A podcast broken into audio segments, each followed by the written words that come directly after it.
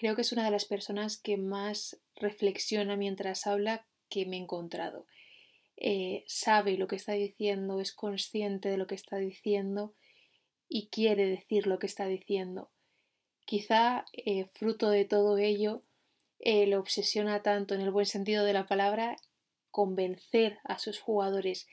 Y es importante para convencer estar convencido de lo que uno dice. Y Julian Lopetegui lo está. Está muy convencido de dónde viene, está muy convencido de a dónde quiere ir, pero también está muy convencido de dónde está.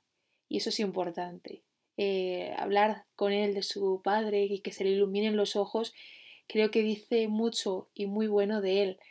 Que no se olvide de todo lo que él le enseñó cuando era pequeñito y, ya practicaba deporte de alguna manera y sobre todo eh, se, se, acercaba al deporte gracias a los valores que, que su padre le inculcó es importante para que cuando alcanzas el éxito ya en su etapa como jugador y posteriormente como entrenador, te haga sentarte, calmarte y pensar en todo ese camino que has tenido que recorrer hasta llegar hasta ahí. Además emociona la manera en la que habla de Juan Carlos Unzúe. Em, le desea lo mejor y cuando alguien te desea lo mejor de corazón es porque esa persona también tiene un buen corazón le gusta el fútbol, pero, pero no un fútbol maquillado, un fútbol de raíz. Quizá por eso él es tan fiel y sincero a sus raíces. Con ustedes, Julen Lopetegui. Bueno, yo empiezo siempre las entrevistas hablando un poco de la infancia. Soy un poco freudiana en ese aspecto porque creo que explica muchas cosas de la personalidad de, las personas, ¿no? Eh, si yo te pregunto cuál es tu primer recuerdo eh, en torno al balón en tu infancia, ¿cuál sería? En torno al balón. En el bar de mi casa, eh, mis padres diciéndome, mi madre, diciéndome que no jugara para la pelota en el bar y yo no haciéndole caso. Ese es mi primer recuerdo que tengo desde pequeñito, ¿no? que teníamos un bar familiar y, pues, pues, jugábamos ahí en, el bar. Y te iba a preguntar por tus referentes, pero creo que por lo menos en torno a los valores del deporte en general, creo que tu padre podría haber sido bastante importante porque fue lanzador de pelota o algo así, ¿no? En plan muy típico de tu tierra, no de piedra, perdón, de piedra. Fue levantador de piedra y mi hermano fue pelotario, eso es, sí muy típico de, tu tierra, vaya, o sea, eso sí que es vasco, vasco. Sí, bueno, son deportes autóctonos de ahí. Eh, mi padre, es cierto, fue un deportista de deporte rural que en aquella época era mucho más reconocido que ahora, vivía de las apuestas, es decir, donde el fútbol evidentemente tenía menos influencia en la sociedad y, y mi hermano fue pelotario profesional también. De hecho, mi padre en el fútbol lo, conoce, lo conocía muy poco y lo conoce muy poco. Y su ilusión era que yo fuera pelotario también, pero yo fui la oveja negra de la familia y me agarraba a la pelotita desde pequeño y no les hice mucho caso, pero sí es cierto que, la familia tuvo esa tendencia. Pero también es cierto lo que tú comentabas, ¿no? que la cultura un poco deportiva eh, familiar la tuvimos en casa desde, desde, bien pequeñitos por mi padre, por, porque él era deportista, aunque de otra modalidad, y, porque nos inculcó un poco ese aprecio ese respeto por el deporte. Además, he visto una foto que me pareció súper graciosa, que creo que tu padre tiene en los brazos a, tus dos hermanas y tú estás al lado con una carita en plan de, aquí estoy, que no sé muy bien cómo ponerme, pero... Y tu padre súper... me encantó esa foto. O sea, estaba muy presente todo eso en, la dinámica familiar, ¿no? Sí, esa foto yo era muy obediente, sí, sí. Sí, bueno, es cierto que era... Eh, sí, desde pequeño yo siempre he tenido la sensación que mi padre era una, persona... En aquel momento era muy, muy conocido allí en el deporte rural y tuvo récords importantes, etcétera, y sí que, que, lógicamente pues crecí un poco en ese ambiente, ¿no? Pero un ambiente muy familiar y muy deportivo en ese aspecto, ¿no? Y sí que esa foto pues denota un poco todo eso. Y cuando llegó la llamada de la Real Sociedad, ¿qué pensaste?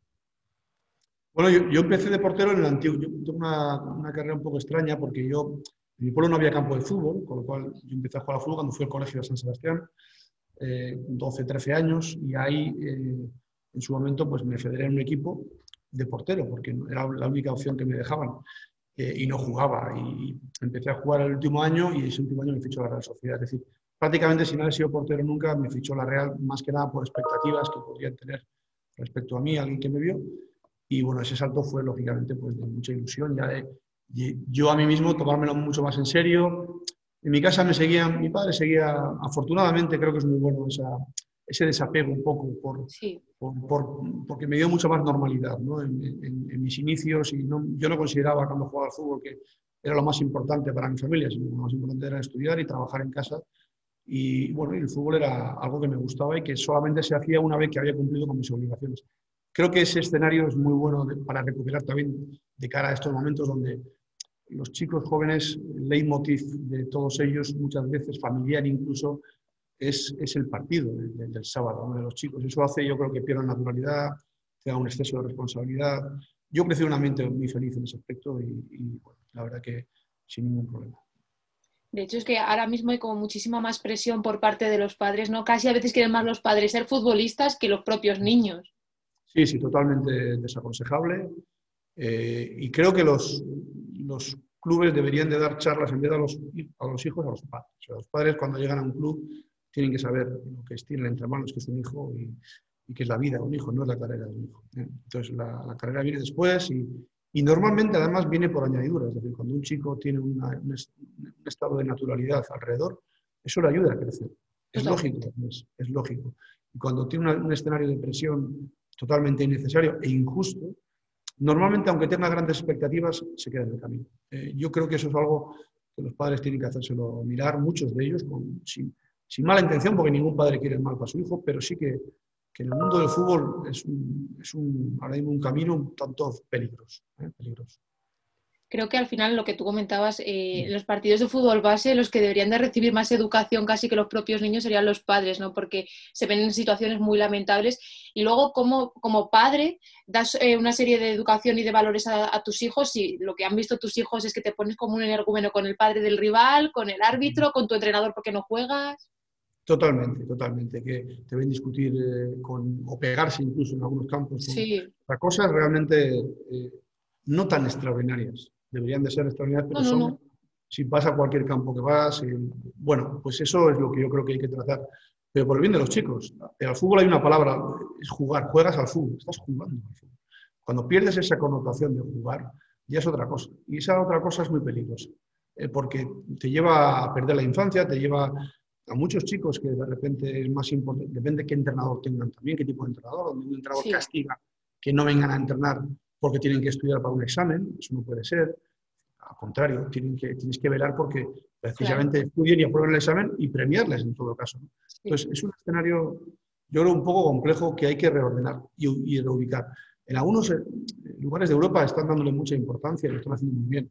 Y en España también, en muchos sitios, pero en otros no tanto se fomenta un poco la figura del juguete roto, que es verdad que es una expresión muy fea, pero es cierto que cada vez hay más en el, mundo del artisteo, por así decirlo, pero también en el mundo del fútbol.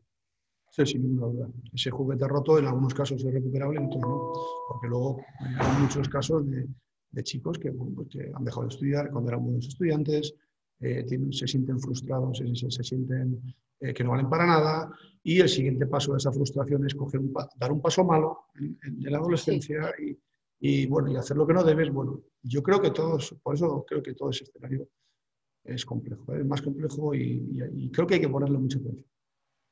Me decías que llegaste a la portería un poco por casualidad y es que me parece súper curioso que la mayor parte de los porteros llegáis porque nadie quiere ponerse en la portería, porque se necesita ese puesto para cubrir en el equipo, pero luego tiene la portería algo que engancha, ¿no? Porque luego no salís de ahí. Sí, bueno, la verdad que sí, ser portero es muy bonito. Es una, eh, creo que además es una posición totalmente, creo no, es diferente del resto y en matices también emocionales y, mentales, ¿no? Y creo que tiene un atractivo importantísimo. Eh, bueno, yo, yo empecé, como, como te he contado, por, casi por casualidad y luego una vez que fui, lógicamente, jugando y probando, pues la, la verdad que le cogí muchísimo cariño y fui feliz siendo portero. Eh, en aquella época no teníamos el conocimiento ni los entrenadores de porteros que existen actualmente. Fuimos muy autóctonos todos. O sea, autóctonos, perdón, eh, autodidactas, joder. Autodidactas, porque aprendíamos del que teníamos al lado. Es decir, éramos, había mucho mimetismo con lo que si tú crecías al lado de Arconada, pues hacías, copiabas muchas cosas del que tenías al lado. Pero no había nadie que te enseñara, que te dirigiera, que te ordenara. Ahora los chicos ya tienen entrenadores de porteros, les, están en muy buenas manos y eso es extraordinario para, para ser portero también. En aquella época, pues eras, tú eres portero, ponte ahí a lo que puedas, ¿no? Y cuando haya partido ya, ya jugarás. Y mientras, pues todo eso pasó a la historia, afortunadamente, y ahora pues hay una especialización muy grande tanto en, la portería como en el desarrollo de los porteros.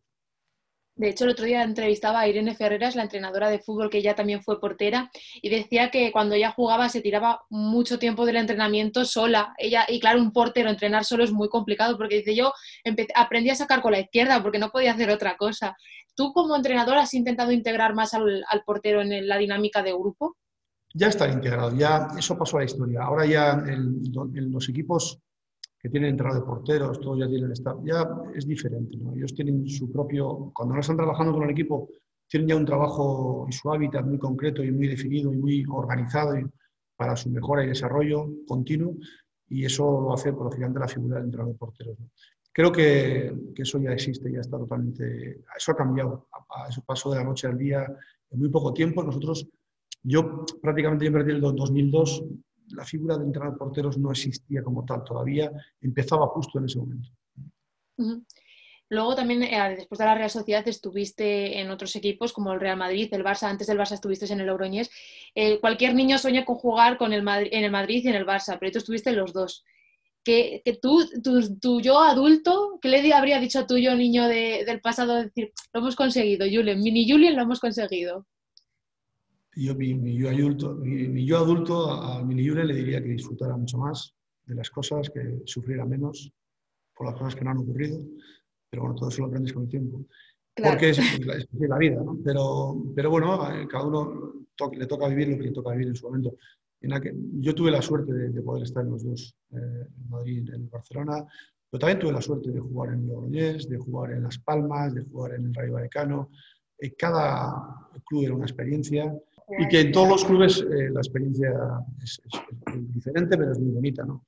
Lógicamente la, eh, la, dimensión del Barcelona y del Real Madrid era diferente a la, resto de equipos en los que jugué, pero no por ello el compromiso, las ganas y la, responsabilidad. Al final, cuando eres futbolista, tú tienes la misma responsabilidad personal jugando en el Logroñés, en el Rayo, en Las Palmas, que jugando en el Madrid en el Barcelona, sin ninguna duda. Y tú le pones el mismo cariño, el mismo sentimiento, el mismo trabajo. ¿no? Otra cosa que la dimensión sea diferente. Pero bueno, creo que fueron experiencias, y también la selección española, tuve la suerte de estar en la selección española también. Bueno, creo que son experiencias que te van curtiendo y te van añadiendo, pues eso, experiencia para la, la vida y para tu profesión. Y en el Logroñés además fuiste como el, el, el, héroe como tal, con una capa enorme, más de 100 partidos, considerado uno de los mejores eh, porteros del momento. ¿Qué supuso esa etapa para ti a nivel individual? Porque además es una, una posición que es muy individual yo creo que probablemente será una de las más felices, ¿no? Bueno, pues fue una época muy bonita, porque fue donde yo me empecé a sentir titular y jugador importante. Yo venía del Madrid hace muchos años, estuve año cedido en Las Palmas, donde jugué todo también, eh, y luego estuve dos años en el primer equipo, donde debuté en primera, pero evidentemente no era titular, y ahí fue donde empecé a sentir esa responsabilidad de ser jugador importante, ser titular.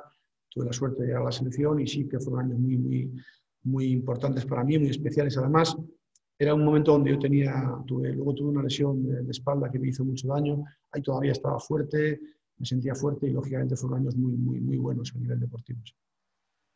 Esa etapa que tuviste de jugador suplente, de portero suplente, después como entrenador te ha permitido empatizar un poquito más con el suplente. ¿Has querido darle ese valor que al final el, el titular tiene de por sí, ¿no? pero que para mantener motivado al suplente? Bueno, evidentemente digamos que hemos conocido las dos eh, situaciones ¿no? y, tratas de, intentar gestionar esa situación con normalidad, con naturalidad y también desde el, desde el, cariño, desde la comprensión del jugador que no juega, pero también desde la exigencia, porque al final el hecho de no jugar, bueno, de alguna manera obedece a una, a una, a una elección, una decisión, pero y más hoy en día y más donde estamos actualmente en Sevilla, ¿no? que jugamos cada tres días, eh, todos los jugadores deben de estar preparados porque el despertador suena cuando menos te lo esperas. Y yo creo que, que margen de, mostrar un malestar, porque no juegan, etc., yo creo que debes de, estar muy preparado. ¿no? Yo trato de transmitirles lo que les ayuda a ellos eh, en esos momentos. Es decir, te va a ayudar el estar preparado cuando te toque jugar, el estar con una buena actitud positiva, que eso te va a hacer entrenar mejor. Bueno, yo creo que todas esas cosas son compatibles con el no conformismo. Evidentemente no, puede, no, cabe el conformismo en, en el fútbol, en no jugar. Pero sí que, y tampoco cabe la aceptación, pero sí en decir cuál es el camino correcto para dar la vuelta a esta situación. Yo creo que ese es un poco el resumen, ¿no? Y tratamos, lógicamente, de entender a, todos los jugadores. Una de tus señas de identidad es la comunicación directa ¿no? con el jugador. ¿Crees que es súper importante o qué porcentaje de importancia le darías a esa comunicación bidireccional? Porque es cierto que hay muchos entrenadores que optan por mantener más una distancia con el jugador por la jerarquía ¿no? de entrenador y jugador, pero creo que a ti te gusta más el, tú a tú, ¿no? la conversación. ¿Qué porcentaje, de importancia le das? Bueno, yo, desde mi punto de vista es importante, es importante la comunicación, primero porque la comunicación te ayuda a comunicar lo que tú sientes ¿eh? y a entender lo que sientes de al lado. Y eso normalmente te debe llevar a una mejor solución, a una mejor decisión de, las decisiones que vayas a tomar. Eh, comunicar tampoco no significa que estés todo el día hablando de cosas, es decir, ¿y por qué no juegas? Porque al final yo todo, eso pierde esencia, pero sí que tener la posibilidad de poder tener un canal abierto y que el jugador pueda expresarse con naturalidad, por conocerle, por ayudarle y, al final ayudarte a ti mismo también como entrenador. Yo creo, desde mi punto de vista es importante. Al final hablamos de, personas, hablamos de... Eh, tú eres futbolista, eres de la profesión que tengas que ser, pero al final eres, eres una persona con tus inquietudes, tus miedos, tus fobias, eh, tus momentos más bajos, eh, tus contextos personales y familiares. y todo eso yo creo que es, es importante conocerlo, sobre todo para, para tomar mejores decisiones tus señas de identidad es que los jugadores eh, tomen sus propias decisiones, que sepan que elegir la decisión en cada ah, momento durante el partido. ¿Eso se entrena más en la parte teórica o en la parte práctica? O sea, más sobre el verde o más en las charlas? Yo creo que las dos. Yo creo que las dos.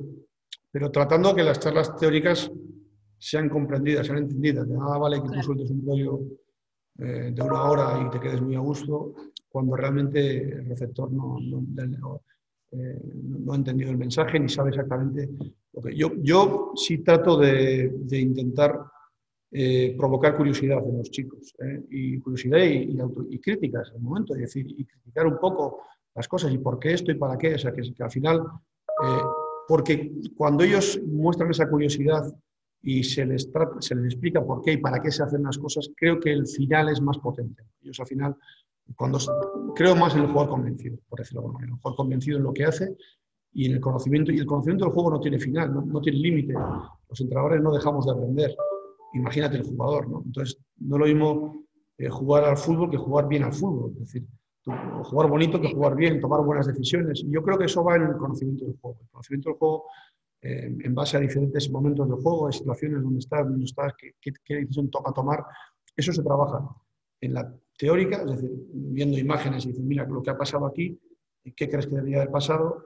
Y también en la práctica, es decir, eh, fomentando situaciones y automatismos donde realmente en esos momentos tú tengas, eh, digamos, estés más habituado a tomar las decisiones que entendemos desde el staff técnico que son más correctas. Pero yo creo que es, eh, creemos en el jugador convencido en todo caso, más que en el jugador ordenado, por decirlo de alguna manera hay muchos jugadores que reconocen que no ven prácticamente fútbol.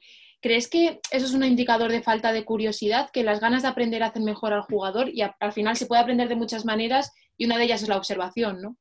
Yo creo que algunos, algunas de esas manifestaciones yo, yo no estoy muy de acuerdo en eso, y además se lo digo a ellos. Algunas a veces desde un posicionamiento como, bueno, yo es que el fútbol es mi profesión y entonces tengo otras inquietudes en la vida. está muy bien, pero, pero eso al final igual es una pose. ¿eh? un poco, yo creo que el fútbol, si te gusta y quieres mejorar, es muy bueno tener curiosidad y ver, ver partidos, ver jugadores. Yo creo que, que la pasión no tiene, no tiene límites y la pasión te ayuda a mejorar y a crecer y un jugador apasionado tiene más posibilidades de crecer y de mejorar. Esa es mi, manera de ver las cosas. Y creo que, que, es bueno que los chicos tengan esa inquietud de seguir viendo fútbol. Es su profesión y es, por lo que, y es lo que les ha gustado desde pequeño yo sí creo que en ese apartado yo creo que es bueno que los chicos vean fútbol. Al final es, creo que es muy difícil, ¿no? Llegar a ser jugador de élite si no tienes pasión y no te gusta el fútbol. Es que me parece como que cuando llegan a... Puedes llegar, pero mantenerte es muy difícil. Claro, o sea, mm, porque es eh, mm, cómo mantienes, ¿no? Viva esa llama con tanta competencia, con tantos cambios, sería imposible casi. Yo creo que, a ver, puedes tener un talento excepcional, evidentemente, pero incluso yo lo que hablaría es de potenciar los niveles de talento de cada uno. Es decir, yo creo que la pasión y la ilusión y la curiosidad siempre van a venir bien, te van a potenciar. Eh, si eres un talento X, serías un talento mayor, creo. Si eres un talento menos X eh, entre dos, serías un sub. Es decir, al final, depende de las condiciones que tengas, yo creo que la curiosidad, la pasión y, y, eso, todo ese tipo de, situaciones te van a hacer mejorar eh, y crecer en tu profesión, sin ninguna ¿Crees que la figura del entrenador es clave para conseguir esa motivación en el jugador o que tiene que ser más propia del propio futbolista? Bueno, los entrenadores, eh, lógicamente, tenemos que tratar de, ayudar a motivar en momentos, como te decía, de conocer un poco el estado de cada jugador antes, ¿no? En momentos en los que igual toca dar una palmada por, encima del hombro y la, y otra toca dar eh, con cariño una pequeña coñejita. Es decir, eh, bueno, yo creo que eso es, eso es importante. Y, la motivación, creo que debe ser, eh, un, entrenador debe de intentar, evidentemente, tener jugadores, los jugadores motivados, pero la motivación es algo también intrínseco de cada uno, ¿no? Es decir, bueno, ¿cómo me motivo yo ante este reto? o me arrugo, no me arrugo, o creo en mí, cómo me motivo en, en dar una respuesta a la rutina diaria, entre comillas, rutina, para, no caer en eso, en, el error de, considerarlo rutina. Esa motivación, esa ilusión, esa ambición, creo que también forma parte de la personalidad y el carácter de cada jugador. Eh, otra parte también que añadiría un poco a la curiosidad, es decir, ese carácter y esa ambición eh, hacen que ese chico también pueda crecer más, sin ninguna duda, porque al final eh, alguien que viene motivado desde cada día al entrenamiento es bueno para él, sin ninguna duda. Hablabas de la personalidad de los jugadores pero creo que todos tus equipos, y creo que es una cosa además que tú buscas, tienen una personalidad de equipo, una personalidad colectiva. Eh, ¿Cómo, se consigue esa personalidad? Porque al final, cuando, cuando leí esta parte de ti, me vino a la cabeza eh, un escritor que hace sus arquetipos ¿no? para los personajes. Y yo te imaginaba a ti haciendo, pues, en mi equipo tiene estos colores, estas ideas, estos valores. ¿Cómo se consigue esa personalidad encima trabajando a contrarreloj? Porque el mundo del fútbol apenas te dará tiempo a hacer todo lo que mm. quieres. Sí, evidentemente no tienes tiempo, este año menos. Este porque es, una locura. No, yo creo que al final tú tienes una idea futbolística en la cabeza eh, que lógicamente tratas de, implantar, pero tienes una serie de futbolistas también eh, con unas condiciones X. Eh, no hay dos plantillas iguales. Entonces yo creo que tienes que tratar de adaptar un poco el jugador que tienes a la idea que tú tienes y luego tratar de ordenar todo eso en diferentes conceptos y transmitirlo, ¿no? en conceptos ofensivos, defensivos y, en que, bueno, de alguna manera seas capaz. Al final, tú puedes trabajar, pues te decía que no tiene fin el trabajo del entrenador, tú puedes trabajar en, eh, innumerables conceptos y, manejar cinco o seis conceptos defensivos muy concretos, pero no por ello son menos importantes otros que puedas desarrollar. ¿no? puedes defender de una manera, atacar de otra. Yo creo que al final se trata de, de tener un camino que sea acorde a los jugadores que tú tienes, así lo veo yo, a los jugadores convencerles de que es algo que les va a ayudar a ser mejores y luego, por supuesto, todo eso acondicionarlo en un sentimiento colectivo. El fútbol es un deporte colectivo, sin ninguna duda, donde individualmente podemos ayudar a que ese colectivo sea mejor, pero desde la perspectiva colectiva. Luego cada uno tiene un matiz y una responsabilidad y unas condiciones individuales y, uno tiene que exigir también eh, dentro de esa individualidad y respetarla incluso, pero siempre con una idea de, un juego colectivo porque el fútbol se juega, se juega 11 contra 11 y y es, así, ¿no? Y, creo que un, un, equipo colectivamente bien organizado que es capaz de desarrollarse bien mejora las individualidades. sea, todos salen, todos los jugadores salen reforzados, ¿no?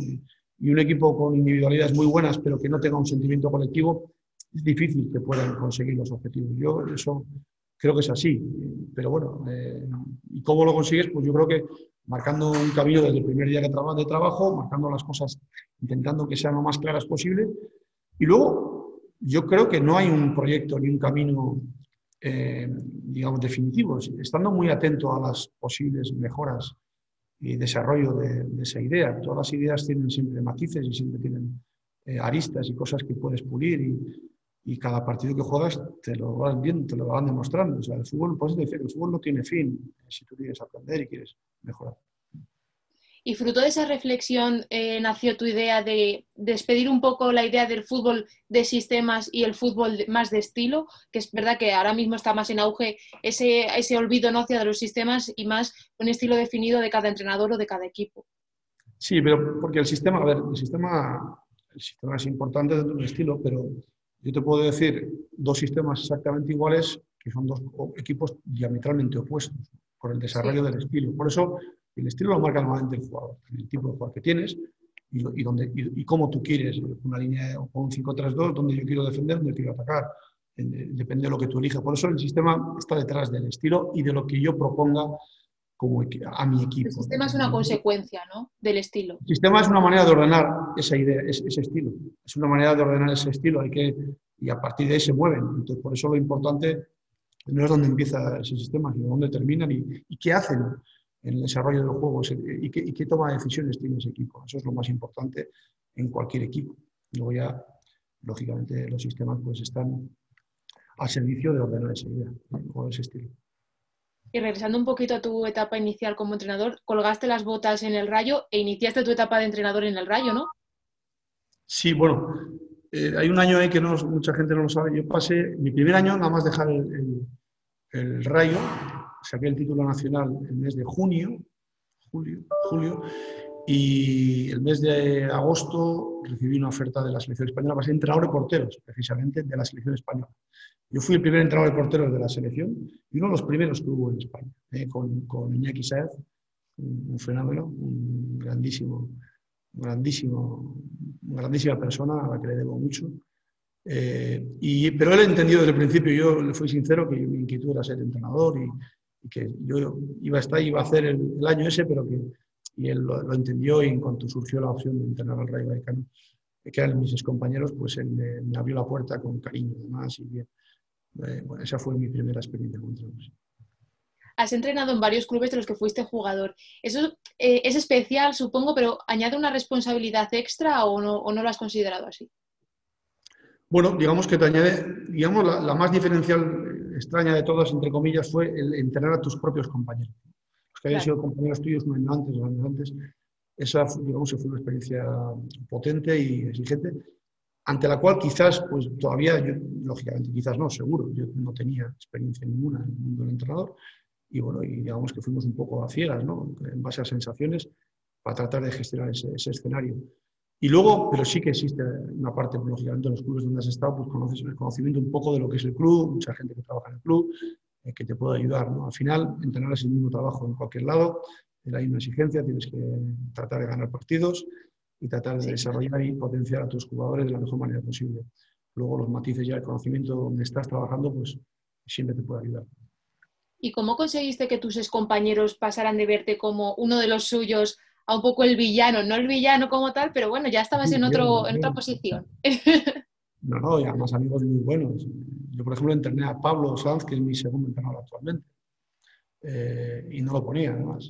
Eh, es decir, es un escenario complejo, eh, donde hay, una, hay un tema emocional importante. Yo traté de intentar separarme mucho eh, bueno, pues de ese escenario, a veces incluso forzando las cosas, que tampoco son buenas, pero bueno, digamos que era lo que tocaba. ¿no?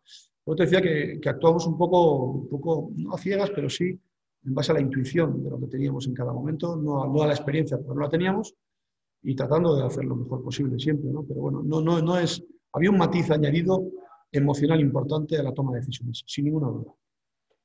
Esa mentalidad de portero, sobre todo en, los primeros, en las primeras experiencias como entrenador, ¿te hizo relativizar más eh, los errores o los momentos buenos y los momentos malos como entrenador? No sé si me explico. O sea, al final el portero eh, tiene que recuperarse en cuestión de segundos, ¿no?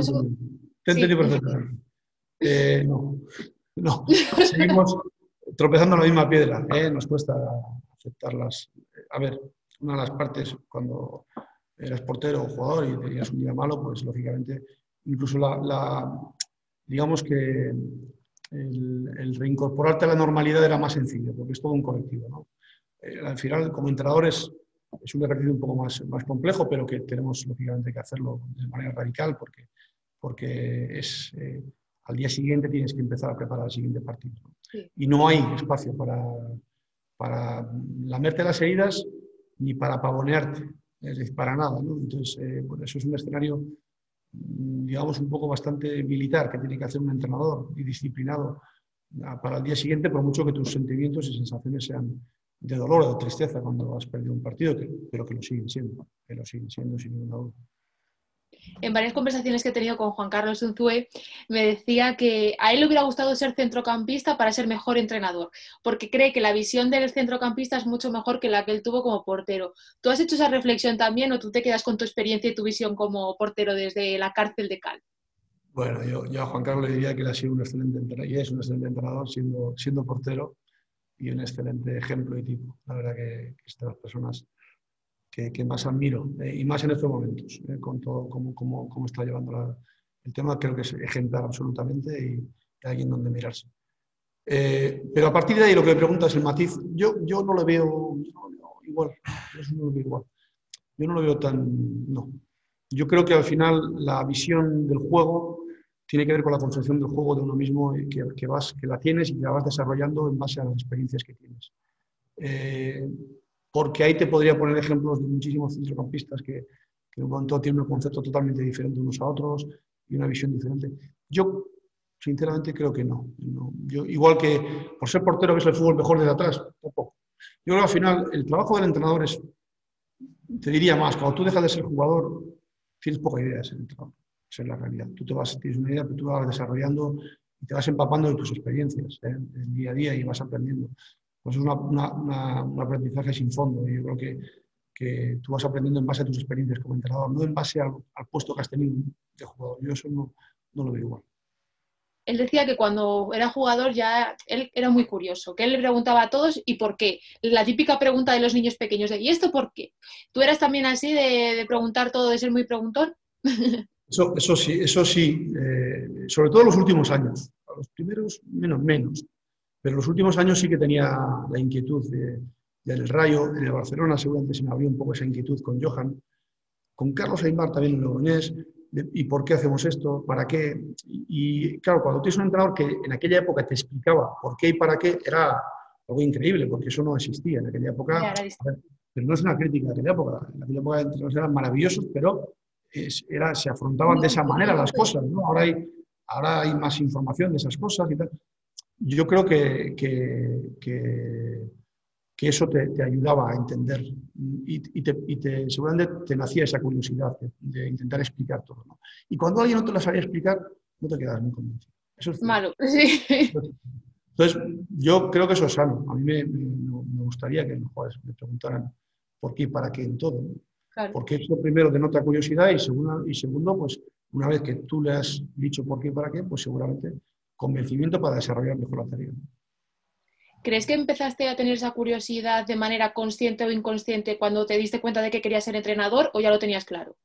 Yo creo inconsciente, yo creo inconsciente. A veces un poco por ser toca pelotas también, en el sentido de la palabra, a veces lo somos cuando te vas haciendo más mayor como jugador, pero luego, y luego, en cambio, sí que hice el título, saqué el título juvenil, eh, a falta de tres años, no, de, cinco años, el primer año del Rayo, creo que lo saqué, y pues entonces eran cinco años, era el primer año juvenil, eh, hacíamos un año de prácticas, otro regional, prácticas, cinco años, El año del Rayo, y ahí sí que empecé a ver que me gustaba, que me gustaba y que, que bueno, que quizás podría intentarlo, ¿eh? ¿sabes? Pero bueno, viéndolo muy lejos, y, y, ahí, empecé, ahí se empezó a aplicar un poco la curiosidad. Y alguien que creo que conoces y que te suena y que los tienes bastante cerca, Monchi, que también compartió muchas experiencias con Unzue, eh, dijo, como tú hace un momentito, que es un espejo en el que mirarse.